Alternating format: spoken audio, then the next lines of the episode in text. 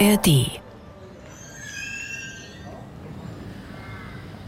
Wir sind hier gerade in der Nähe von der S-Bahn Bahrenfeld und hier ist eine kleine Saatkränenkolonie. Ich bin noch nicht so weit mit dem Durchzählen, aber so knapp 20 Nester sind das hier, die seit ein paar Jahren sind und man hört sie oben rufen. Ja, die sitzen jetzt schon in den Nestern und werden jetzt mit der Brut beginnen. Moin. Die Reportage. Ein Podcast von NDR Info. Natur.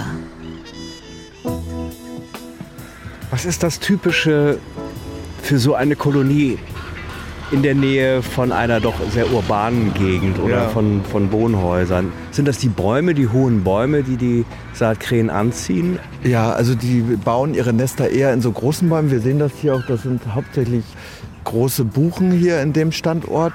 Und äh, die Nester sind dann teilweise dicht beieinander, bis so ein, zwei Meter.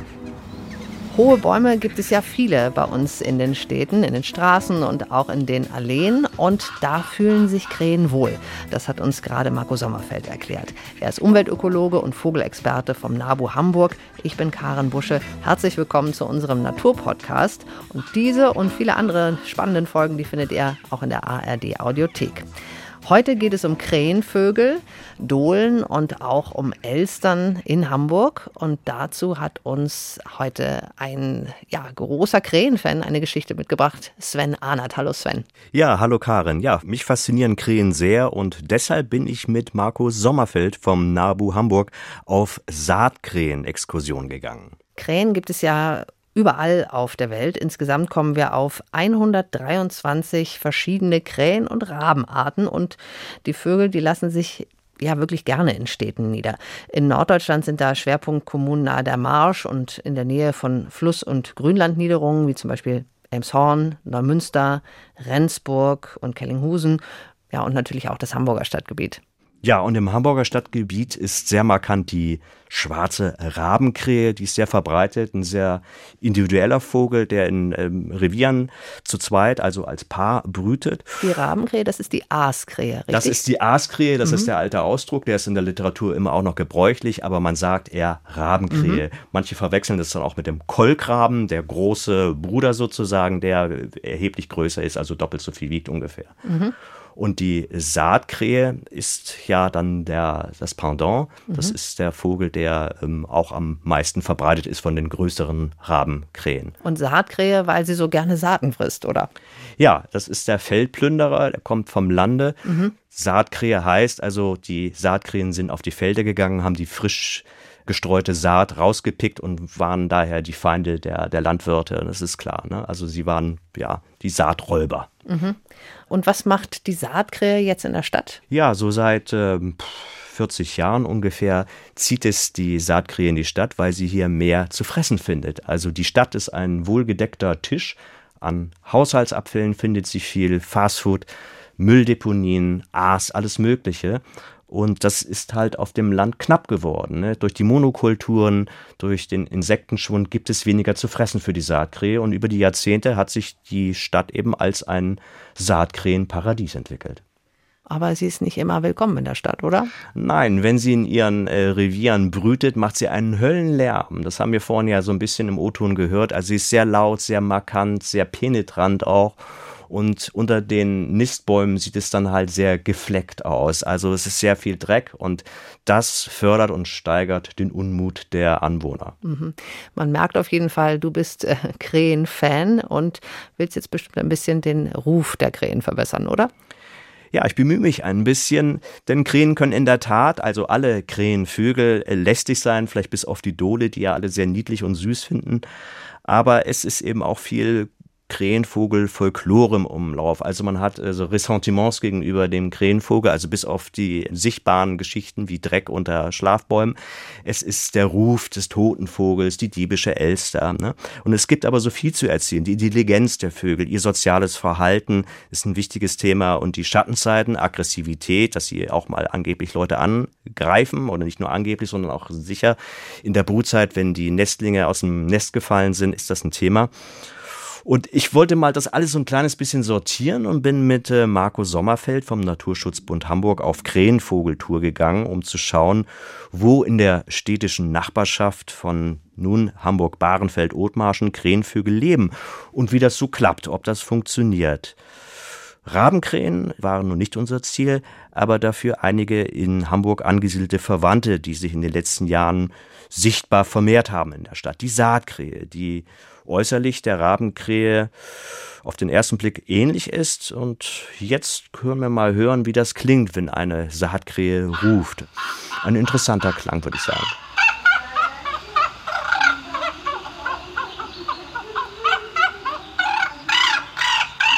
Ja, hübsch, ne? Ja, da würde man auf jeden Fall gerne mal wissen, was sie da jetzt gerade erzählt.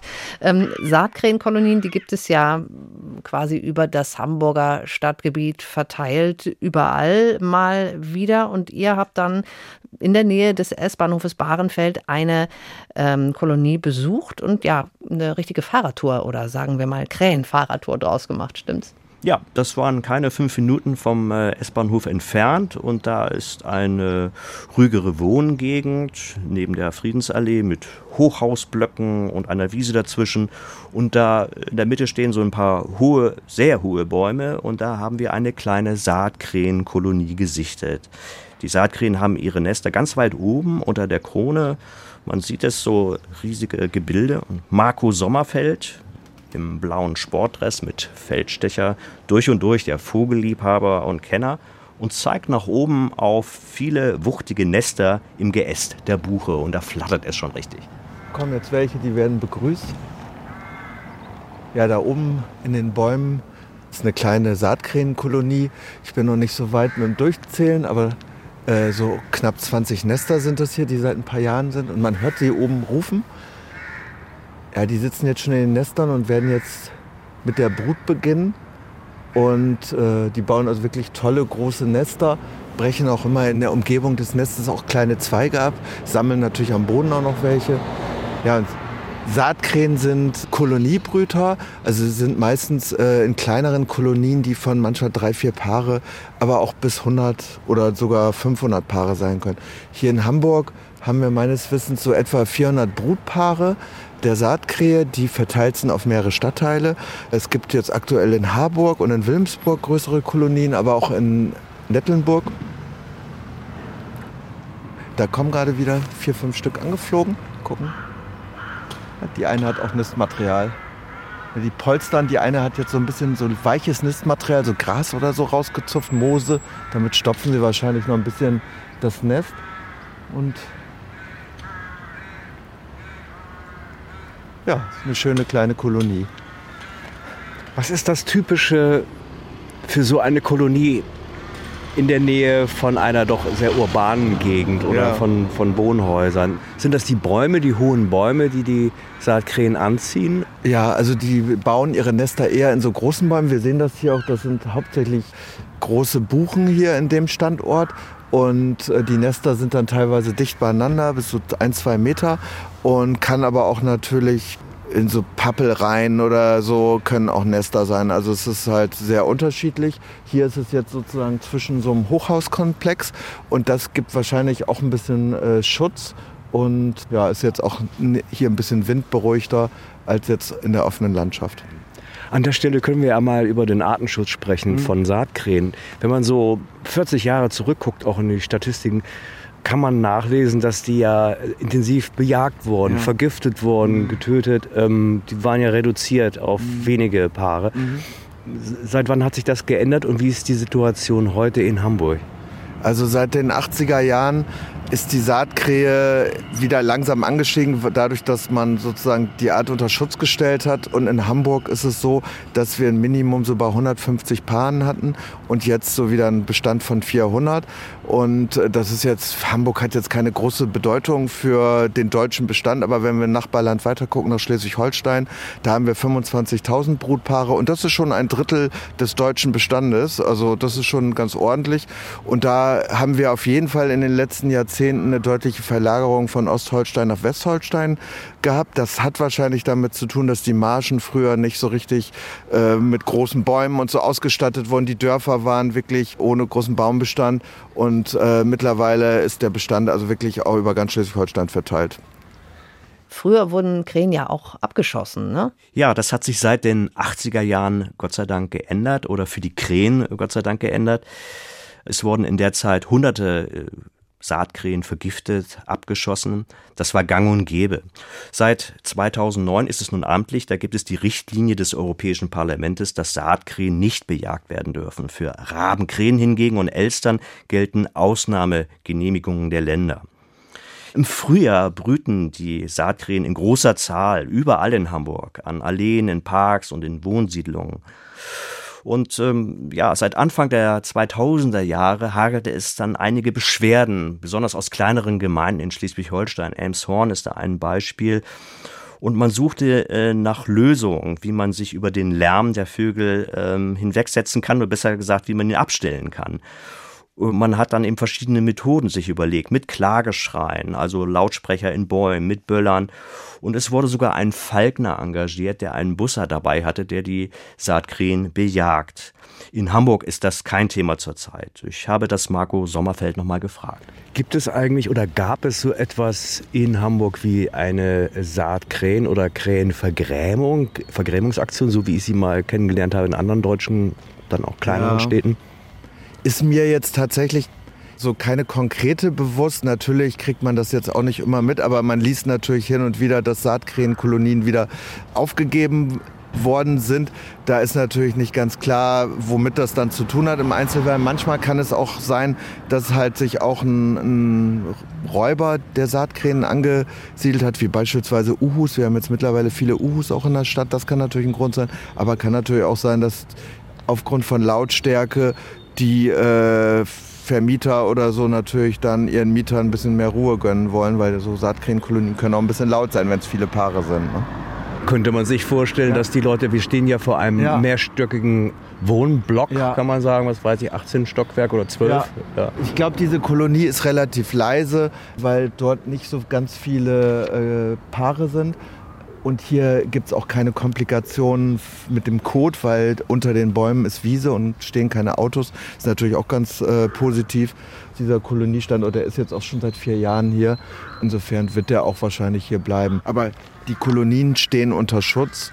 Und das Vergrämen, gerade so in ländlichen Regionen, kriegt man das immer wieder mit, dass äh, Kolonien vergrämt werden und da teilweise auch Ausnahmegenehmigungen erteilt werden das fördert dann eigentlich nur, dass die sich nochmal zersplittern, diese Kolonien, und dann eigentlich noch mehr Leute betroffen sind. Und eigentlich ist der Zeitraum relativ kurz, in dem sie in den Kolonien sind. Und die Saatkrähen, die leben nur in Kolonien, wenn sie brüten. Also eigentlich nur wenige Wochen wahrscheinlich. Ja, nur wenige Wochen in der Brutzeit und dann zersplittern sie sich eben in kleinen Gruppen. Also nicht nur, wenn sie vergrämt werden, auch so und natürlich. Und wenn das äh, Brutgeschäft zu Ende ist, dann äh, verflüchtigen sie sich und äh, mischen sich auch eben mit anderen Krähen. Also man sieht dann oft auch gemischte Gruppen von Saatkrähen und Rabenkrähen. Mhm. Und jetzt hat ja nicht jeder so eine Saatkrähe jetzt vor Augen. Erzähl doch mal, wie sieht dieser Vogel aus? Was macht den aus? Ja, von der Größe ungefähr wie eine Rabenkrähe, also so 45 Zentimeter lang, Spannweite des Flügels bis zu einem Meter. Und er hat so ein äh, manchmal violett-purpurn schimmerndes schwarzes Gefieder. Und auffällig an dem Altvogel, sagt man, ist der lange spitze Schnabel. Der hat so eine weiße Stelle unter, unter den Nasenöffnungen, also sehr markant. Also das weiße Schnabel sticht hervor. Und man sieht ihn manchmal auf offenen Wiesen, auf Grünflächen schreiten. Und dann sieht man, wie er seinen Schnabel in den Boden äh, rammt und ihn dreht. Und sie schreiten das dann in Linie ab, als wären sie so fröhliche Landleute. Und Sven, du hast ja gesagt, die Saatkrähe ist äh, ja gerne in der Stadt. Wie ist da die Verteilung mal verglichen zu den Saatkrähen auf dem Land? Ja, das hat sich markant verändert. 75 Prozent der Saatkrähen leben in Städten, also in größeren äh, Urbanisationen und 25 Prozent auf dem Land. Und das ist auch sichtbar im Hamburger Stadtgebiet, wo sie ja auch jetzt vermehrt auftreten. Zum Beispiel in einer der Haupteinkaufsstraßen in Hamburg. Das hat mir Marco Sommerfeld erzählt. Also äh, jetzt dadurch, dass sie sich jetzt natürlich auch mitten an der Mönckebergstraße angesiedelt wird, können wir für die Art natürlich nochmal gut Werbung machen und äh, ich finde es ganz schön, wenn man da langläuft und so ein bisschen Krähengeschrei hört. Es ist irgendwie nettes Feeling und äh, wir sind dann eigentlich total urban unterwegs, aber gleichzeitig ist auch Natur um uns drum und das ist ja auch eigentlich eine schöne Eigenschaft und das sollten wir uns erhalten. Und ihr habt ja nicht nur Saatkrähen, sondern auch Dohlen, sage ich jetzt mal in Anführungszeichen, besucht, die sich im Hamburger Stadtgebiet ja nur an bestimmten Plätzen ansiedeln. Dohlen verbreiten auch nicht so viel Unmut wie die Saat- oder Rabenkrähen. Woran würdest du sagen, liegt das? Tja, Dohlen gehören neben den Eichelherren zu den kleineren Rabenvögeln und sie sind markant mit ihren bläulichen Augen und haben den grau-silbrigen Nacken und so ein bisschen Kindchenschema-Gesicht. Äh, sie wiegen nicht einmal 300 Gramm, 30 bis 40 Zentimeter lang, recht schnuckliche, süße Vögel, würde man jetzt sehr subjektiv und ein bisschen verniedlichend sagen. Sie trifft man eher selten im richtigen Stadtgebiet und manchmal hört man sie abends ganz deutlich, wenn sie mit den Rabenkrähen in großen Zügen zu den Schlafplätzen fliegen. Dann hört man sie deutlich heraus. Ja, kommt dir das bekannt vor? Nee, ich glaube, der Gesang, sage ich mal, der ist jetzt bei uns rund um die Wohnung nicht zu hören. Da sind mehr so Blaumeisen und Kohlmeisen, Rotkehlchen habe ich gesehen, Zaunkönige. Das äh, habe ich, glaube ich, so noch nicht gehört bei uns zumindest. Die Dole ist ja auch nicht so verbreitet in Hamburg. Es gibt so circa 500 Brutpaare zurzeit im Hamburger Stadtgebiet und im Umland. Und sie ist äh, ja nur ein kleinerer äh, Krähenvogel und vielleicht dadurch ähm, auch sehr beliebt, weil sie hin und wieder mal auftaucht. Und da fällt das äh, Geschecker von ihr nicht so ins Gewicht. Manche mögen es als schön, manche als nicht so schön empfinden. Gibt es denn auch ich sag mal, aktiven Krähenschutz in Hamburg, also ganz klassisch Nisthilfen aufhängen zum Beispiel. Ja, und besonders die Dole braucht Hilfe, Nisthilfe, denn Dohlen nisten in alten Gemäuern, in stillgelegten Schornstein- und Mauervorsprüngen. In Neubauten, die glatte Fassaden und keine klassischen hohen Schornsteine mehr haben, gibt es das ja nicht mehr. Dafür werden künstliche Nistmöglichkeiten geschaffen für Dohlen, aber eben auch für Mauersegler. Marco Sommerfeld erläuterte mir diese Dohlen-Nistkästen, die angebracht werden an Häusern, also wie so kleine Vogelhäuser und teilweise auch eingemauert sind. Man sieht dann nur so Löcher. Und das äh, sehen wir uns jetzt an in einer Neubausiedlung in der Nähe des Othmarschen Parks im Westen von Hamburg. Ja, Dohle, da hat gerade eine gerufen. Hier sind in der Nähe auch Dohlenkolonien, zu denen wir gleich noch hinfahren. Da fliegen auch noch zwei Stare, also hier ist ein bisschen was los. Und Dohlen brüten ganz anders als Saatkrähen in Höhlen. Eigentlich in Baumhöhlen ganz klassisch, aber in den Städten haben sie mittlerweile auch eher Gebäudenischen angenommen, aber auch alt, also in Süddeutschland alte Burgen und ja, allerhand so Felsnischen und so, da gehen die rein, aber auch in Schornsteine. Und in Hamburg ist die Dohlenkolonie so rund um 500 Brutpaare, die auch stabil ist und auch leicht zugenommen hat. Die Dohle war auch schon mal Vogel des Jahres und persönlich äh, habe ich mich dann auch im Nabu dann für die Dole auch eingesetzt, habe da ein paar Nistkästen angebracht, die jetzt auch erfolgreich angenommen sind und das ist natürlich auch immer wieder ein Erfolgserlebnis. Der Anteil der Dohlen, die in Baumhöhlen brütet, ist eher gering in Hamburg und äh, wir haben eher diese Schornsteindohlen und umso schöner ist es, dass wir jetzt einen Teil der Dohlen auch in Nistkästen umquartieren konnten.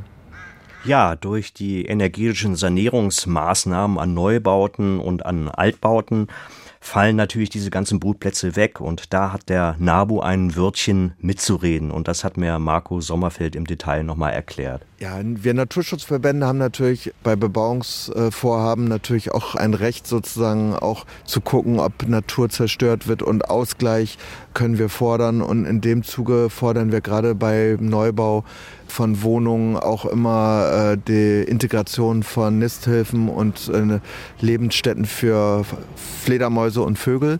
Und hier haben wir es bei Dohlen gemacht und ist auch erfolgreich angenommen.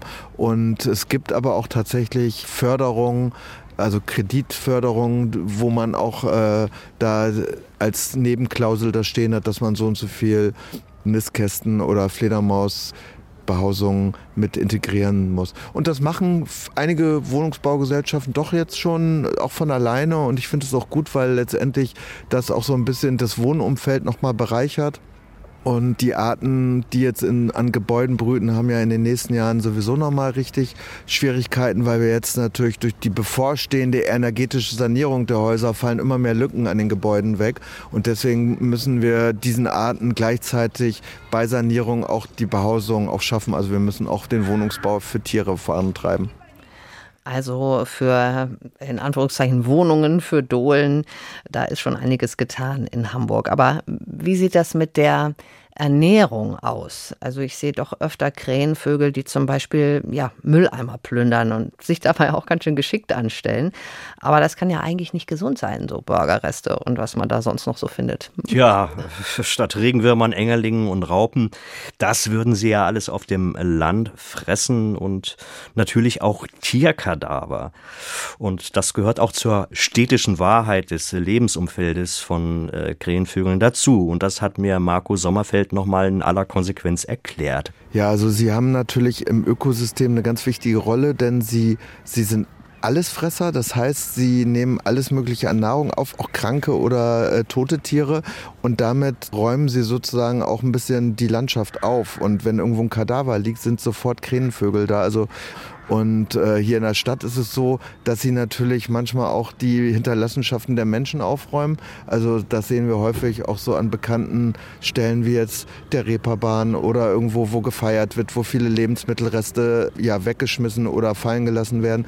Da sind natürlich dann morgens vor der normalen Müllabfuhr natürlich die tierische Müllabfuhr da und da gesellen sich natürlich Krähenvögel genauso hin wie jetzt beispielsweise Möwen. Stichwort Umweltgifte. Gibt es da einen Themenstrang, dass man sagt, ähm, unter Artenschutz stehende Vögel sind auch betroffen von, von Giften oder Umweltverschmutzung und von Abfall, der eben nicht so gesund ist zu, zu fressen. Gibt es da eine Thematik bei Ihnen? Also wir beobachten da, wo viele Vögel auch so mit Brot und so mit Lebensmitteln gefüttert werden, dass die, also äh, die Krähenvögel schon eher schlechter ernährt aussehen, also von den Gefiedermerkmalen her. Also dann werden die so haben schlechten Federzustand und so und äh, das bemerkt man schon. Deswegen ihnen fehlt wahrscheinlich dann auch so Eiweiß und äh, richtig gute Nahrung. Also sie klettern natürlich auch in die Mülltonnen rein und so. Also äh, das kann man fast gar nicht verhindern. Man muss schon wirklich welche mit so einem Klappmechanismus haben, weil ich habe das jetzt echt gesehen, dass sie wirklich da auch so richtig reinfliegen. Ja, aber dennoch ist der, der Bestand an Krähenvögeln stabil oder naja, es sind ja eigentlich sogar mehr geworden. Und spannend natürlich die Vielfalt der Krähenvögel in Hamburg. Also die Elster gehört ja auch noch dazu.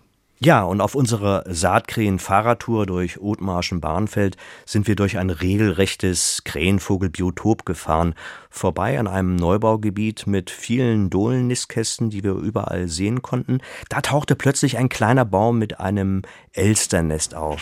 Eines von sehr vielen. Ja, da hops eine Elster durch die Bäume. Die hat auch hier ein, so ein kugelrundes Nest gemacht. Die sind richtig meistens in so kleineren Bäumen, wie man sieht. Und Elstern können im Jahr, also legen auch mehrere Nester an. Deswegen täuscht manchmal auch so ein bisschen die Anzahl der Nester. Elstern können im Jahr bis zu zehn Nester anlegen. Es wird dann natürlich nur eins bezogen, ne, das, was die dann auch das Jahr über nutzen. Aber die anderen Nester dienen dann auch anderen Vogelarten, wie jetzt beispielsweise Turmfalken, ja. aber auch der Waldohreule als Brutplatz, denn die bauen keine Nester. Und ja, Gucken Sie mal, die sind bei den Balkonen und holen sich da was. Da ist eine kleine Futterstelle oder so. Ja, da unten war eine Futterstelle, da hat sie gerade was geholt.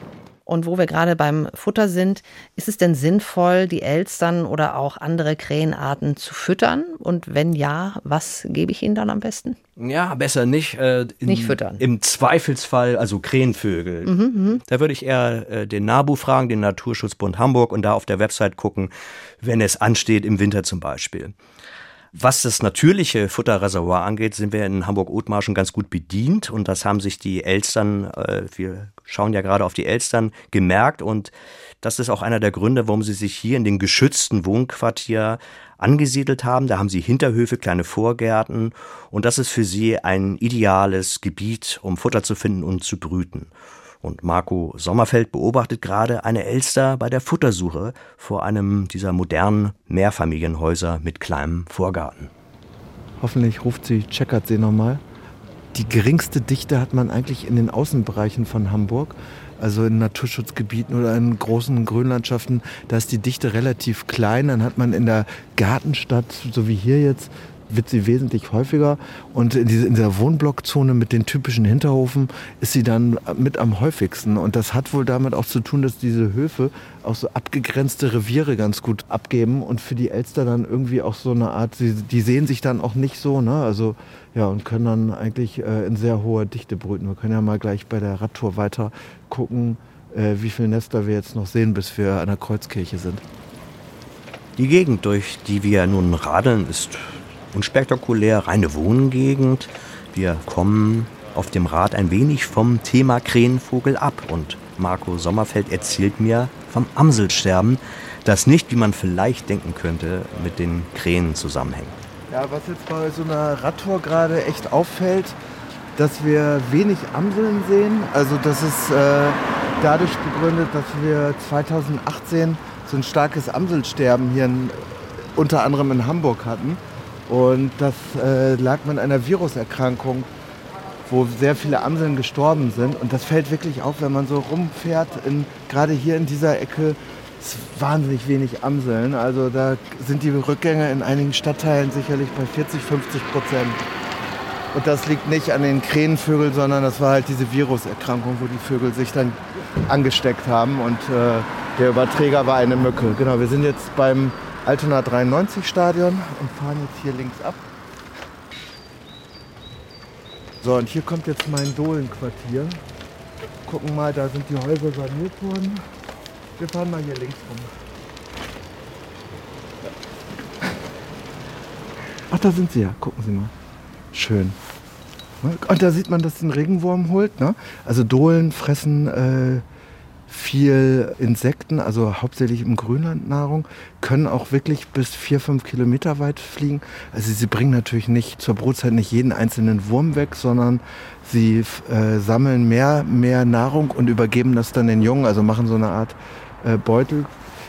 Und die eine, was typisch man sieht, man sieht hier diesen grauen Nacken und den grauen Hals. Ne? Das ist typisch für die Dole, ist auch deutlich kleiner als eine Rabenkrähe und äh, sind meistens auch in Kolonien brüten sie, also in kleinen lockeren Gesellschaften. Und die eine hat irgendwie eine Federstörung. Da gucke ich mal gerade eben. Oh ja, die ist ein bisschen weiß gecheckt. Das kommt immer mal wieder auch in, in der Stadt vor, dass äh, gerade schwarze Vögel so ein bisschen weiß gecheckt sind das ist so eine Art von Ausbleichen und es kommt in der Stadt häufiger vor als auf dem Land und weil die Vögel wahrscheinlich äh, in der Stadt eine bessere Überlebenschance haben. Also es gibt manchmal wirklich rein weiße Amseln oder auch weißliche Krähen, die wahrscheinlich im, draußen in der Natur sofort vom Greifvogel gesehen worden wären und natürlich auch ein interessantes Objekt darstellen. Aber hier äh, scheint sie dann wahrscheinlich gleich zu kommen. Da oben fliegt wieder eine. Ja, also hier haben wir wirklich die Kästen alle ziemlich weit auseinander gehängt, sodass an jedem Gebäude so drei, vier Kästen hängen. Und ja, wie man sieht, sind die hier gut angenommen. Und ich glaube, die, ich hoffe, dass die Bewohner die auch hier mögen. Aber ich glaube schon, ich habe ja noch nichts Negatives gehört. Es geht um Krähenvögel in Hamburg. Heute hier bei Moin die Reportage. Und wir haben schon viel erfahren über die Saatkrähe, die Dole und die Elster. Und Sven, ihr kommt nun auf eurer Tour langsam zum Ziel, nämlich zu einem Wohnquartier in der Nähe der Kreuzkirche Ottensen-Othmarschen. Ja, und hier treffen wir auch einige Anwohner, die ein bisschen belustigt sind, dass wir die Dohlen beim Abendplausch und Fliegen beobachten. Manche waren nicht so begeistert über den abendlichen Dohlenlärm, andere aber fanden die netten Nachbarn an ihrem Haus hängend und tanzend, aber ziemlich drollig und niedlich eben. Marco Sommerfeld resümiert noch einmal die ganze Dohlenwelt rund um die Kreuzkirche, wo die Tiere die gerne auch als des Pastors schwarze Tauben benannt werden, ganz hoch oben im Kirchturm nisten. Moin. Kannst du von hier aus gut beobachten? Ja, wir gucken uns die Dohlen an. Ja. ja. Die sitzen da Aber oben. was, in der was da drin geschieht, können sie auch nicht sehen. Ne? Nee, das können wir nicht sehen. Nee, leider keine Webcam. Außer nur, dass einer rausguckt. ja, ja, ja, ja. Aber es ist ganz schön, ne? Die fühlen sich wohl hier, ne? Glaube ich doch, ja. Laufen ziemlich viel rum. viel Spaß noch. Ja, danke. War das mal eine Überlegung, eine Kamera in, in einem Brutkasten zu installieren, um das soziale oder das Brutleben zu beobachten? Ja, also das gibt's auf jeden Fall und tatsächlich ist hier in der Kreuzkirche ist tatsächlich eine Webcam installiert, wo wir das äh, Brutgeschehen von einem Dohlenpaar beobachten können und das lohnt sich da sicherlich schon reinzugucken, weil wir sehen ja gerade, dass die jetzt gerade die Kästen inspizieren und noch so ein bisschen, ja, vielleicht noch der eine oder andere Zweig wird eingetragen. Ja, hier Ah. vorne ist sie. Mal gucken, da, ob sie einen Zweig abbricht. Manchmal brechen die so Zweige ab. Aber die scheint, glaube ich, eher Nahrung zu suchen. Marco Sommerfeld ist wirklich mit Haut und Haaren Vogelschützer und zwar ein sehr umsichtiger. Das heißt, er weiß auch um das Ökosystem und welche Bedeutung Tiere darin haben. Er kartiert Vogelkolonien für den Hamburger Brutvogelatlas, der alle in Hamburg lebenden Vögel dokumentieren soll. Vogel- und Artenschutz ist für Marco Sommerfeld durchaus mehr eben als nur ein ja, nettes Hobby. Also mir bringt so ein Vogelschutz, wo man so aktiv was machen kann, besonders Spaß. Und Artenschutz ist auch jetzt gerade in der heutigen Zeit ein wichtiges Thema. Und ähm, wir wollen natürlich die Artenvielfalt erhalten. Und äh, dazu gehören alle Vogelarten und alle Tierarten und alle Pflanzenarten. Und äh, daher ist es immer besonders wichtig. Und jeder Vogel oder jedes Tier, jede Pflanze hat irgendwie im System auch irgendwie eine Funktion. Ne? Und ähm, daher fordern wir auch immer der Erhalt der, der Biodiversität, das ist so ein sperriger Begriff, aber der Beibehaltung der Artenvielfalt und Förderung, weil die Stadt wird ja gerade ziemlich massiv bebaut, gehen natürlich viele Freiflächen verloren. Und die Dohlen sieht man ja hier in dem Bereich, hier stehen die Häuser ziemlich weit auseinander. Wir haben also ein gutes Volumen an Abstandsgrün und das ist natürlich für die Dohlen hier sehr gut. Ne? Also fördert natürlich auch andere Vogelarten jetzt mit der engeren Bebauung und wenn jetzt auch Fußballplätze bebaut werden und sowas, dann gehen natürlich diese Freiflächen zusehends verloren, die auch ihre Nischen haben natürlich ne, für die Vögel. Ja, ich bin selber Landschaftsökologe, habe also Landschaftsökologie studiert und arbeite jetzt seit 20 Jahren beim NABU, schon so lange, und äh, mache dort hauptsächlich Umweltbildung, praktischen Naturschutz, also Pressearbeit ist auch ein, ein Thema von mir und leite dann noch die NABU Vogelstation in der Villa Marsch, wo man hervorragend Wasservögel beobachten kann. Und, aber natürlich ein paar Krähenvögel, da kann man auch den Kolkraben mal beobachten. Der fliegt da auch regelmäßig rum und brütet da wieder seit ein paar Jahren. Ja, kommen Sie vorbei. Es müssen ja nicht nur Rabenvögel sein. In Hamburg gibt es ja viele verschiedene Vögel und die Rabenvögel sind nur ein Teil davon, wenn auch ein sehr präsenter Teil. Aber Sven, was fasziniert dich? Du bist ja Krähenfan. Was fasziniert dich besonders an den Krähen, an den Eichelherren? Hat dich da die Radtour noch einmal in deiner Krähenvogelleidenschaft bestätigt? Hast du was Neues gelernt? Ja, bestätigt, aber ich lerne ja auch gerne Neues dazu und immer wieder, äh, dass diese Krähenvögel so anpassungsfähig sind und dass man sie nicht alle in einen Topf werfen kann. Sie können wirklich närrisch verrückt sein, kluge Sachen machen, äh, Verstecke anlegen, sich Gesichter von Menschen merken, das Gelände kartieren und sie sind vollendete Spieler. Sie springen von den Häusern runter und segeln im, im ja, leichten Sturm und sie necken auch mal einen Hund, beißen den, den Schwanz. Also das ist alles grenzwertig, aber eben auch niedlich. Also man merkt, das sind richtige Persönlichkeiten, die Krähenvögel. Und jedes Krähenpaar ist eben auch anders, wenn ich so brütende Krähen beobachte. Manche sind sehr umwerfend komisch und manche sind besonders clever, nicht so scheu wie andere. Manche wiederum haben eine rührende soziale Ader. Sie kümmern sich um ihren Nachwuchs Ende Mai. Das kann man schön beobachten, gerade bei mir vorm Fenster. Tja, schlau oder schlimm, diese Frage stellt sich mir nicht, aber man kann sie stellen. Es liegt eben immer im Auge des Betrachters oder eines Autobesitzers, äh, wenn der Wagen unter einem Schlafbaum steht und vollgemacht wurde. Aber das ist eine andere Frage. Und ja, ich mag sie, die Krähen. Auf jeden Fall sind sie faszinierende Vögel. Sie werden uns auch weiterhin fesseln, vielleicht auch stören oder belustigen, die Forschung anregen oder eben, wie wir auf der Radtour erleben konnten, ja, als nützliche Tiere und nette Nachbarn begleiten. Auch wenn manche Eigenarten vielleicht nicht immer auf Gegenliebe stoßen. Das war Moin, die Reportage Natur. Zu Besuch bei Hamburgs Dohlen und Saatkrähen.